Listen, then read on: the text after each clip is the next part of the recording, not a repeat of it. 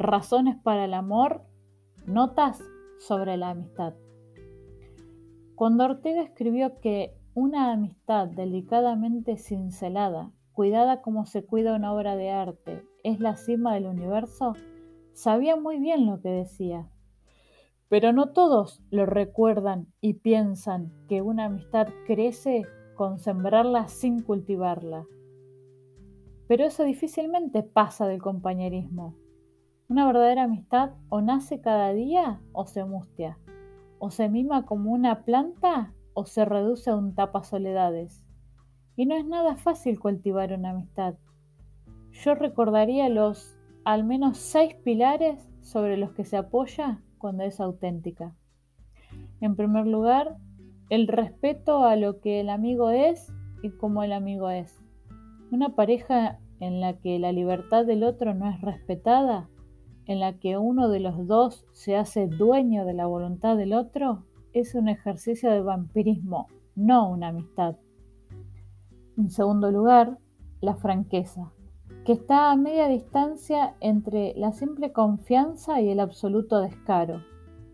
Jesús decía a sus discípulos que ellos eran sus amigos porque les había contado todo cuanto sabía de su Padre, porque amistad es confidencia, más que simple sinceridad, es intimidad compartida.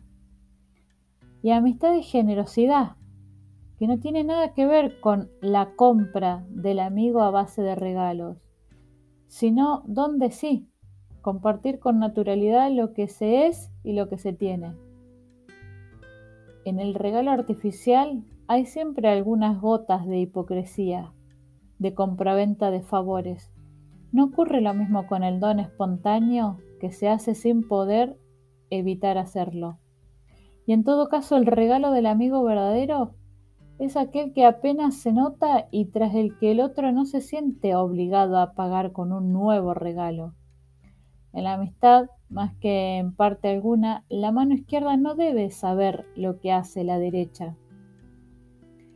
La amistad es también aceptación de fallos. Los amigos del tipo perro gato, que se pasan la vida discutiendo por cualquier cosa a todas horas, Tal vez sean buenos camaradas, pero difícilmente sean auténticos amigos.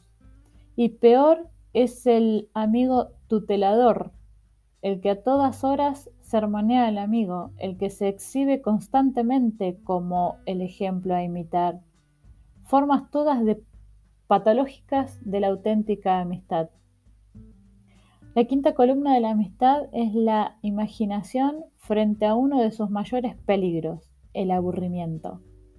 Toda verdadera amistad es fecunda en ideas, en saber adelantarse a los gustos del amigo, en saber equilibrar el silencio con la conversación, en descubrir cuándo se consuela con la palabra y cuándo con la simple compañía.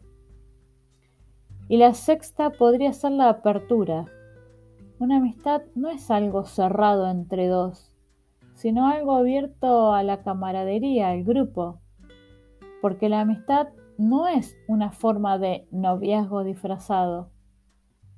Seis columnas que se resumen al final en una sola. La amistad es lo contrario del egoísmo. No se asume porque me enriquezca, sino porque dos quieren enriquecerse mutuamente en la medida en que cada uno trata de enriquecer al otro. Es, ya lo he dicho, una forma de amor, una de las más altas.